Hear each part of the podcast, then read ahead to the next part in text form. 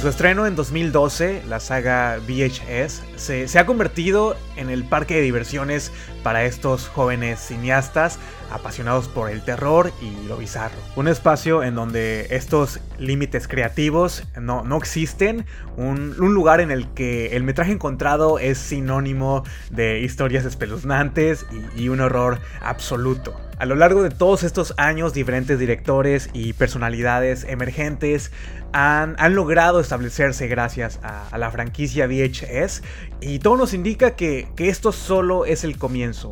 Actualmente, bajo el sello de Shudder, la plataforma de cine de género más importante en la actualidad, eh, nos llega una nueva entrada a la franquicia VHS 85, VHS 85, en donde el talento de directores como Scott Derrickson, Gigi Saul Guerrero, David Bruckner han sido convocados para hacernos llegar hasta nuestra pantalla un nuevo mixtape, un nostálgico videocassette que explora los terrores y desgracias de aquella mitad de la década ochentera. Un videocassette al que te aseguro debes sí o sí darle a ese botón de play y reproducirlo.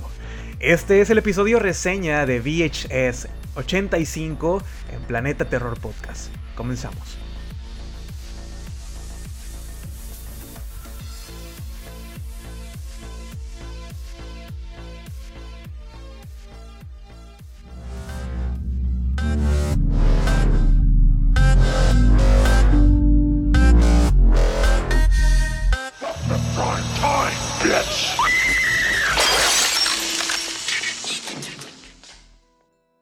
Hola, hola, bienvenidos nuevamente a Planeta Terror Podcast, un programa dedicado al género del terror en sus diferentes vertientes y presentaciones. Mi nombre es Iván y en esta ocasión tan especial me van a acompañar a darle cierre a esta Spooky Season, a la época más terrorífica del año. Nos acompañaron varias historias durante este mes de octubre y vamos a darle cierre con esta mi primera experiencia viendo una película de la saga VHS. Como ya lo escucharon en el título, el episodio de hoy está dedicado a la reseña sin spoilers de VHS 85. VHS 85, película que estuve viendo justamente la semana pasada, el domingo pasado, como parte de este festival que se hace aquí en la ciudad, el Vancouver Horror Show, del cual ya he asistido, creo que este es mi tercer año consecutivo eh, asistiendo y en el cual se proyectan diferentes cortometrajes de artistas locales e internacionales y diferentes largometrajes. El año pasado eh, estrenaron Terrifier 2 y este año tuvimos la, la premiere de esta película Faceless After Dark eh, en la inauguración del festival y la, la de cierre fue VHS 85, en donde estuvo presente Gigi Saul Guerrero, la guapísima muñeca del terror, quien es directora de uno de los segmentos de, esta nueva entrega de la saga eh, VHS. Y creo que eso amplificó mi experiencia viendo esta nueva película, eh, tener a una de las mentes maestras ¿no? detrás de estos cortometrajes. Y Gigi estuvo junto a todo su equipo, los Luchagor, que además de presentar la película en sí, estuvieron compartiendo sus diferentes aventuras de filmación, hablaron un poco de, de esta polémica que se ha desatado con el cortometraje God of Death. Y sí estuvieron también respondiendo preguntas del público, hicieron un QA, digamos que fue la velada perfecta para todo amante del cine de terror.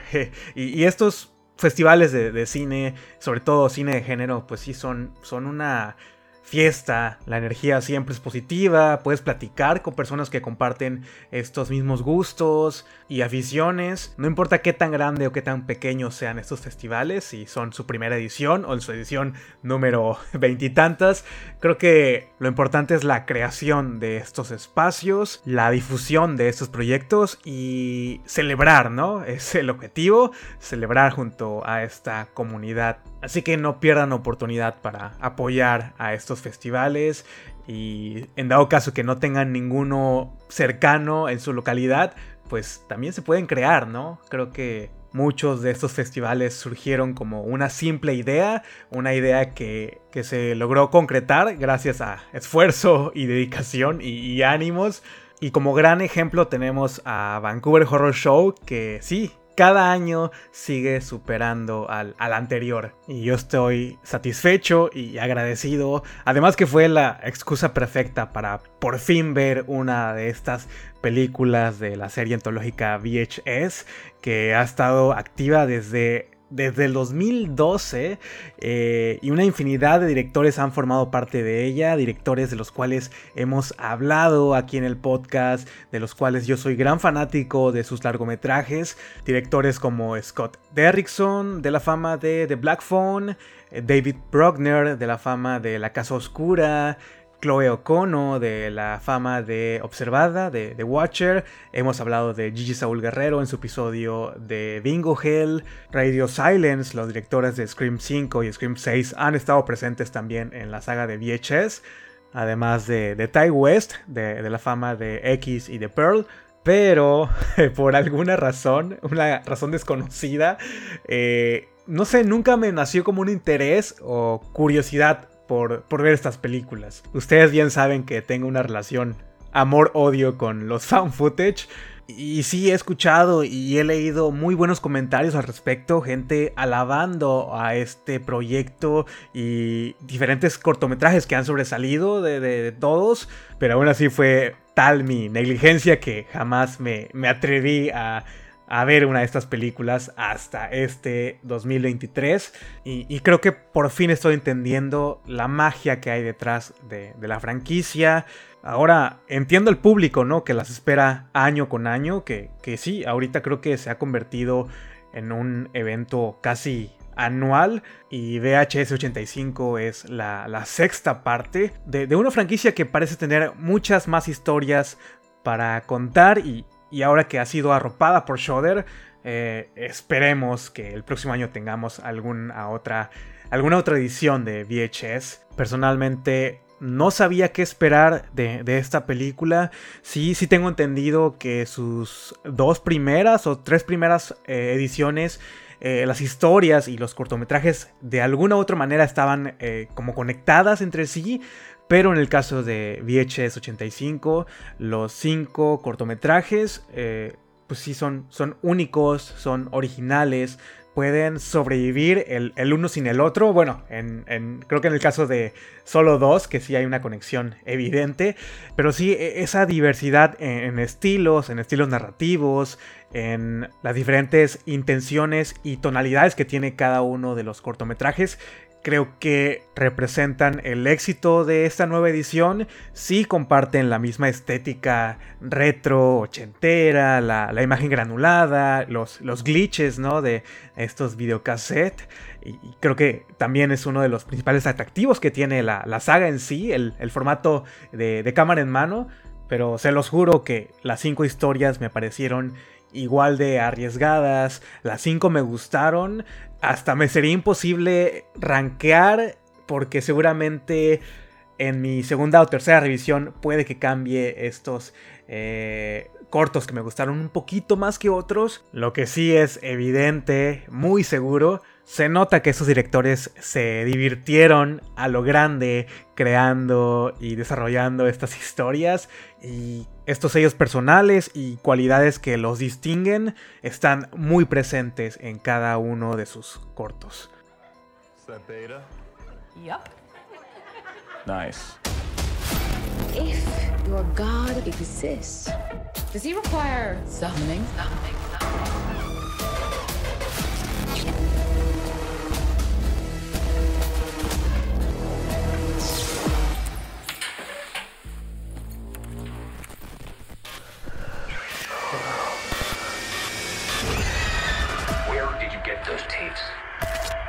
so it's on them.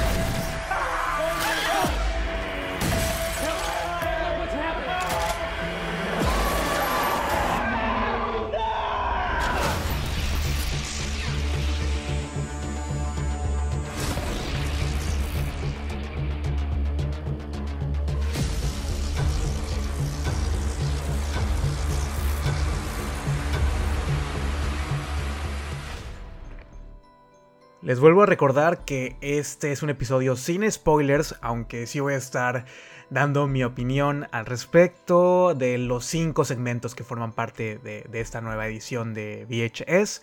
Comenzando por el video, el corto que sirve como de, prólogo y que además se va intercalando con los más segmentos, eh, titulado Total Copy, dirigido por David Bruckner, quien regresa a la silla de dirección desde aquella primera participación en la franquicia con su cortometraje Amateur Night en el VHS del 2012. Desde entonces, Brockner ha sido fiel a, la franquicia, aunque ha tomado, no sé, un, rol como más de, de, productor, ha participado en cuatro de las seis películas en los créditos ejecutivos y creo que su largometraje más reciente que, del cual estuvimos hablando, bueno, no hizo una reseña como tal, fue Hellraiser del año pasado, una película que lamentablemente solamente se estrenó en la plataforma de Hulu, no llegó a salas de cines, a pesar de tener un, presupuesto bastante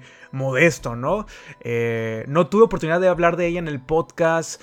Eh, porque sinceramente no creí que fuera necesario traerla.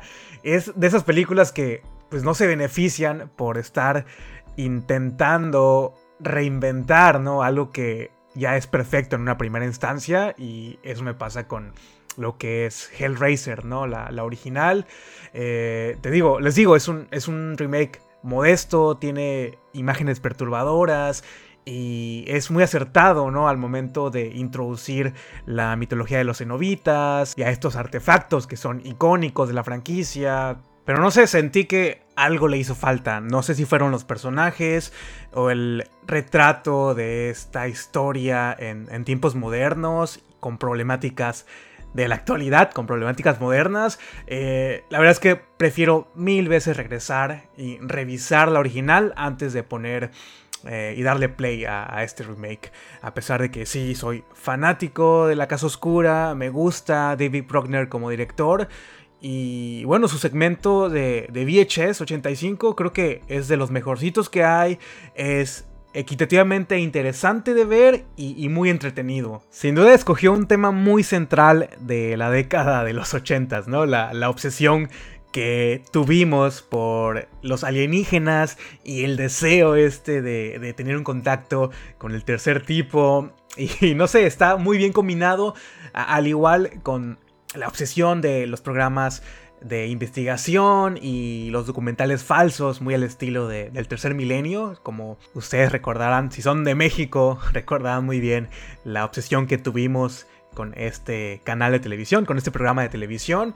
Y con este segmento titulado Total Copy, David Bruckner se ríe en la forma en la que se consumía la televisión en la década de los 80 O sea, estamos hablando de un periodo en el que la televisión y la televisión por cable se volvió accesible para todos. Entonces, de cierta manera, la, televisión nos forjó como sociedad, ¿no? Eh, el impacto que, que tuvo es indiscutible y nosotros nos nutríamos y absorbíamos todo lo que veíamos en la televisión y lo creíamos eh, correcto y verídico al no tener otro centro de entretenimiento. O sea, la, televisión se volvió la Biblia del hogar, del hogar americano. La televisión fue la dictadora de los temas de conversación, los temas de debate, la responsable del consumismo extremo, eh, eh, estos noticieros que, en los que se controlaba la información que recibíamos. O sea, eh, eh, David Bruckner juega con todo este concepto y nos presenta a este personaje, a Rory, un alienígena, un extraterrestre, que utiliza como método para aprender el ser humano a la televisión por cable. Comienza a, a imitar todo lo que ve, todo lo que absorbe de la televisión. y el resultado es tan desastroso y tan caótico como la vida misma.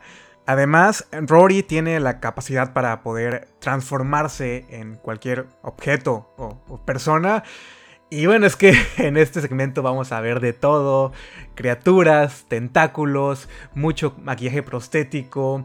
Eh, un resultado muy divertido de ver. Eh, gore, hay, hay, hay, sangre.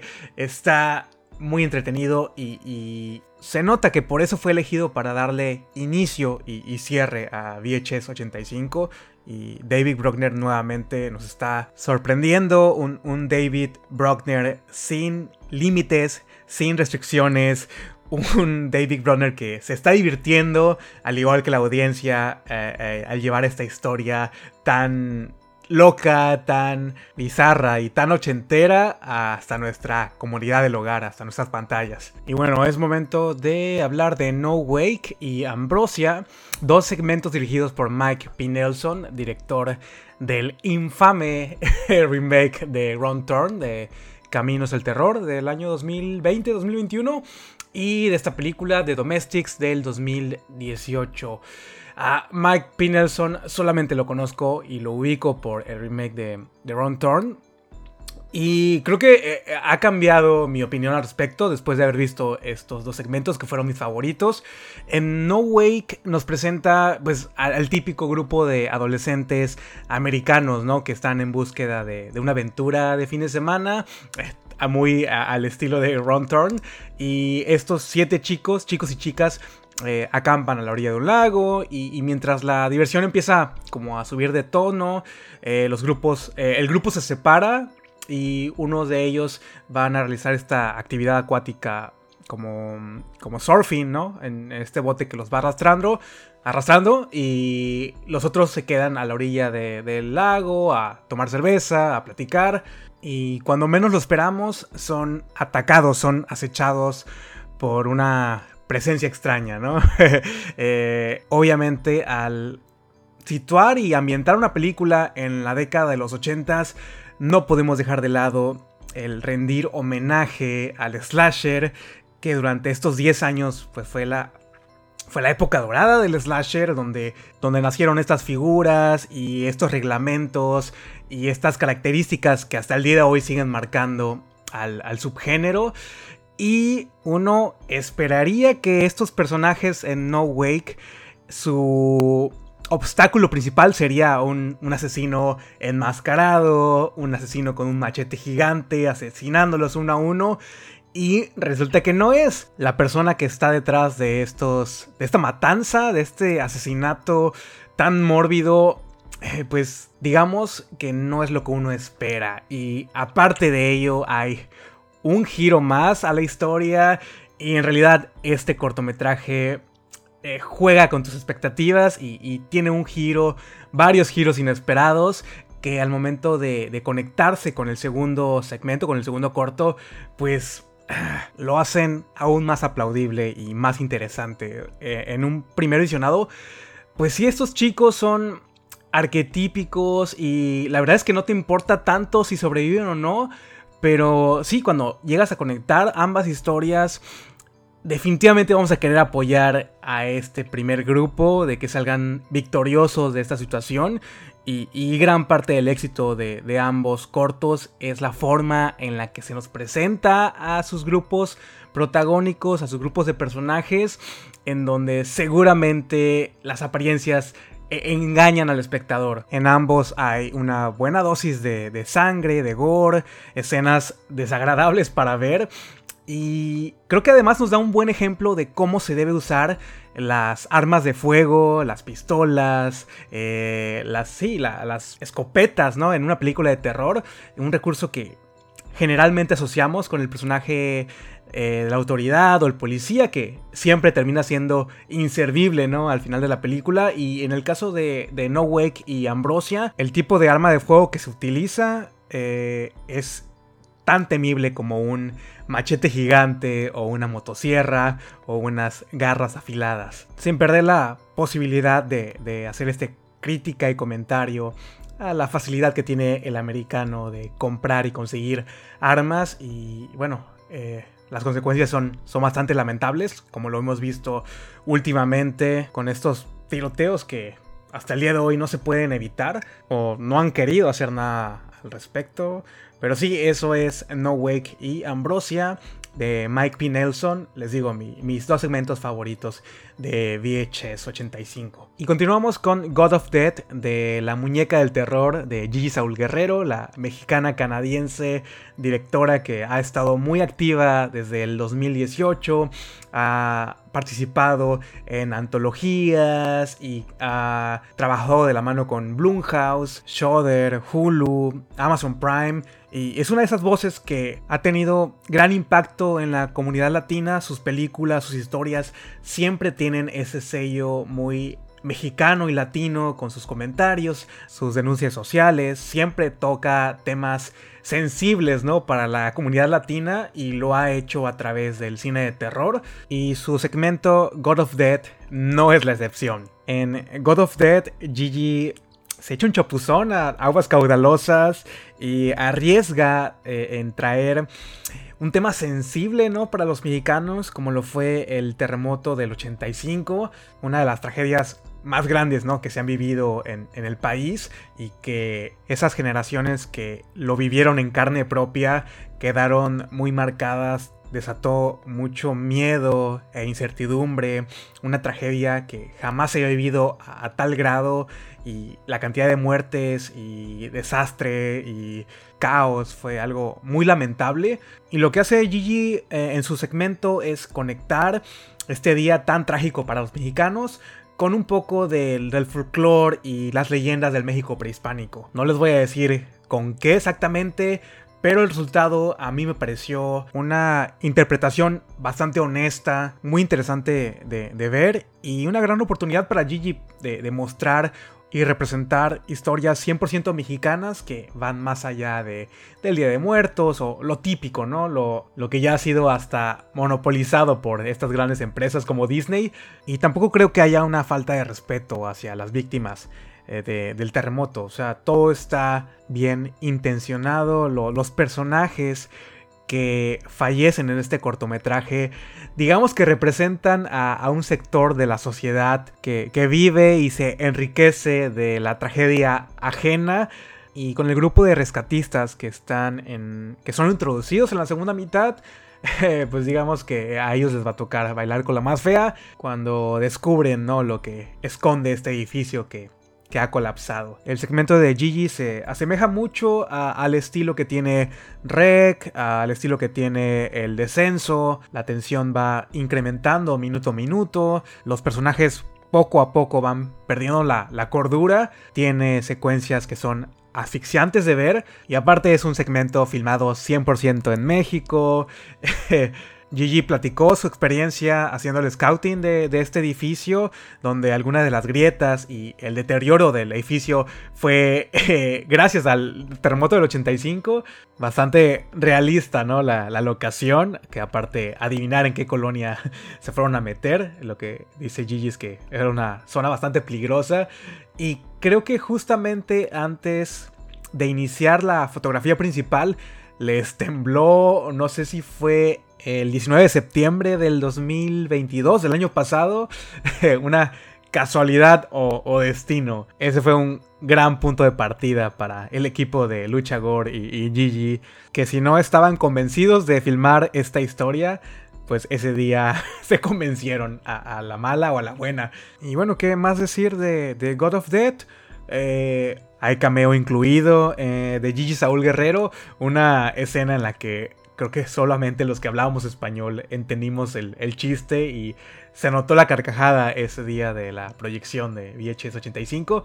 Y sí, ojalá Gigi y Lucha Gore sigan explorando eh, historias en conjunto con el, el, lore mexicano y las leyendas prehispánicas y nuestras criaturas mitológicas, no sé, como los chaneques, los aluches, el cochino de las cadenas, el charro negro, no sé, me gustaría ver algo, algo de esto en su próxima película. ok, continuamos con el corto de Natasha Kermani titulado TKN OGD en donde tenemos a, esta actriz que utiliza la tecnología y la realidad virtual para hacer un, performance, un show en un teatro pequeño con pocos, pocos asistentes. Eh, primero la vemos vestida eh, con este atuendo común y corriente, como un vestido así eh, blanco, vaporoso, y después se coloca este traje negro muy pegado al cuerpo junto a un visor y unos guantes que le permiten entrar y moverse dentro de este mundo digital. Un aparato que irónicamente es llamado iPhone, eh, con el cual podemos estar en, dos dimensiones a, la vez, tanto en un plano terrenal como en una versión digital. La actriz está proyectando en una pantalla lo que ella experimenta eh, por medio de, estos visores y entra de lleno afirmando que, que, un dios, el dios terrenal ha, muerto y que ha sido reemplazado por un dios tecnológico. Y ahí en pleno show, un show que es grabado en vivo, eh, comienza a invocar la, presencia de, este dios. Un, personaje que no tarda mucho en aparecer y pues le va a dar el susto de, de, su vida y va a asustar tanto a ella como a los espectadores. Un cortometraje que, les soy sincero, no me encantó del todo, pero me gustó la, estética que maneja, el look de la protagonista, este vestido, bueno, este traje negro como de, cuero, de, polipiel, con estos elementos retrofuturistas, ¿no? Que fueron muy recurrentes en, las películas de ciencia ficción de, de la época.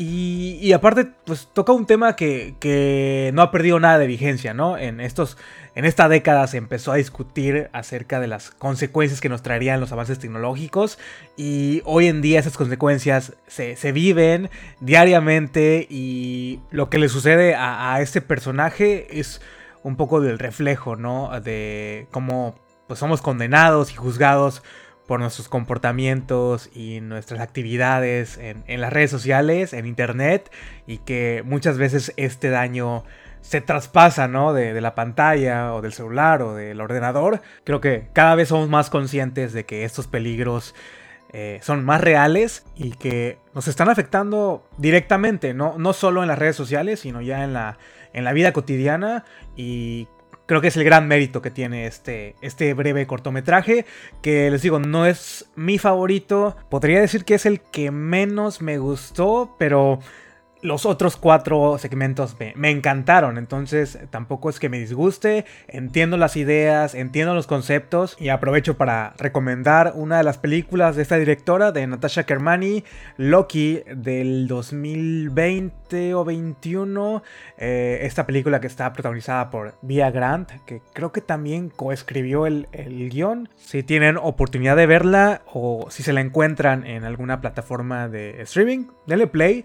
Eh, se las recomiendo. Y bueno, ya para ir concluyendo con este episodio del último segmento que me falta comentarles y, compartirles mi opinión es del segmento Dream Kill del director Scott Derrickson. De los cinco cortometrajes que nos encontramos aquí en VHS 85, Dreamkill es el que necesita, urge que sea adaptado y expandido en un largometraje. ¿De qué trata Dreamkill? De una estación de policías que recibe unos videocassettes en donde se están grabando eh, estas atrocidades, estos asesinatos violentos y brutales, pero que llegan a la mano de este policía, del protagonista, muchos días antes que, que sucedan. Hagan de cuenta que es algo así como una premonición, un sueño grabado en un videocassette de VHS. Entonces cuando llegan a la escena del crimen, a los pocos minutos ¿no? que sucedan estos asesinatos, eh, todo es idéntico, ¿no? Como en, en, los videos, la forma en la que encuentran estos cuerpos de las víctimas, la destrucción de las casas, todo hace match con los VHS y digamos que no hay una respuesta lógica.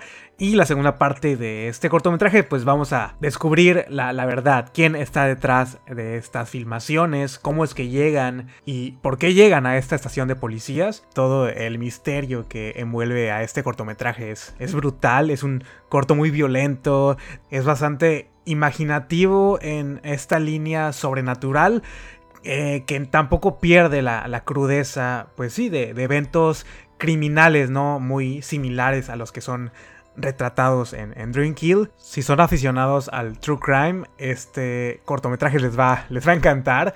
Y creo yo que es el corto con las mejores actuaciones. El, elenco hace un muy buen trabajo, sobre todo este, este chico, ¿no? Que interpreta al, adolescente gótico, otra figura muy recurrente de la década de los 80 y, y tiene momentos, les digo, muy espeluznantes de ver. Eh, hay tensión, hay muertes muy sangrientas. Y, les digo, es una historia que da para mucho más. Y, no importa la cantidad de minutos que tenga Scott Derrickson disponible para asustarnos, él, siempre lo consigue y lo ha conseguido nuevamente con este cortometraje Dream Kill. Y en lo personal estoy muy emocionado por ver The Black Phone 2, que ya se, se ha anunciado para creo que el 2024, 2025. Entonces seguiremos hablando de Scott Derrickson por un muy buen rato. Y bueno amigos, eh, es momento de despedirnos. Gracias, gracias por llegar hasta este punto del episodio. Gracias por su apoyo, su apoyo incondicional. No olviden que pueden dejar una, un me gusta, un comentario en la plataforma de Evox, una valorización o un comentario en la plataforma de Spotify. También pueden seguir las redes sociales del podcast en Instagram, en Facebook, en X, en TikTok. Y no olviden que las bandejas de, mensajes están abiertas para ustedes, eh, para sus recomendaciones, sus comentarios y opiniones.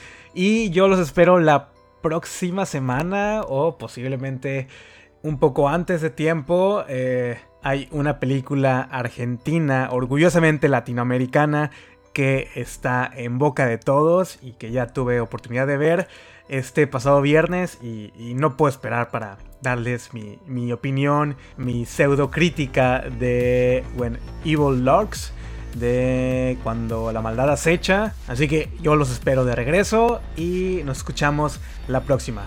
Bye. Feliz Halloween a todos. Un abrazo.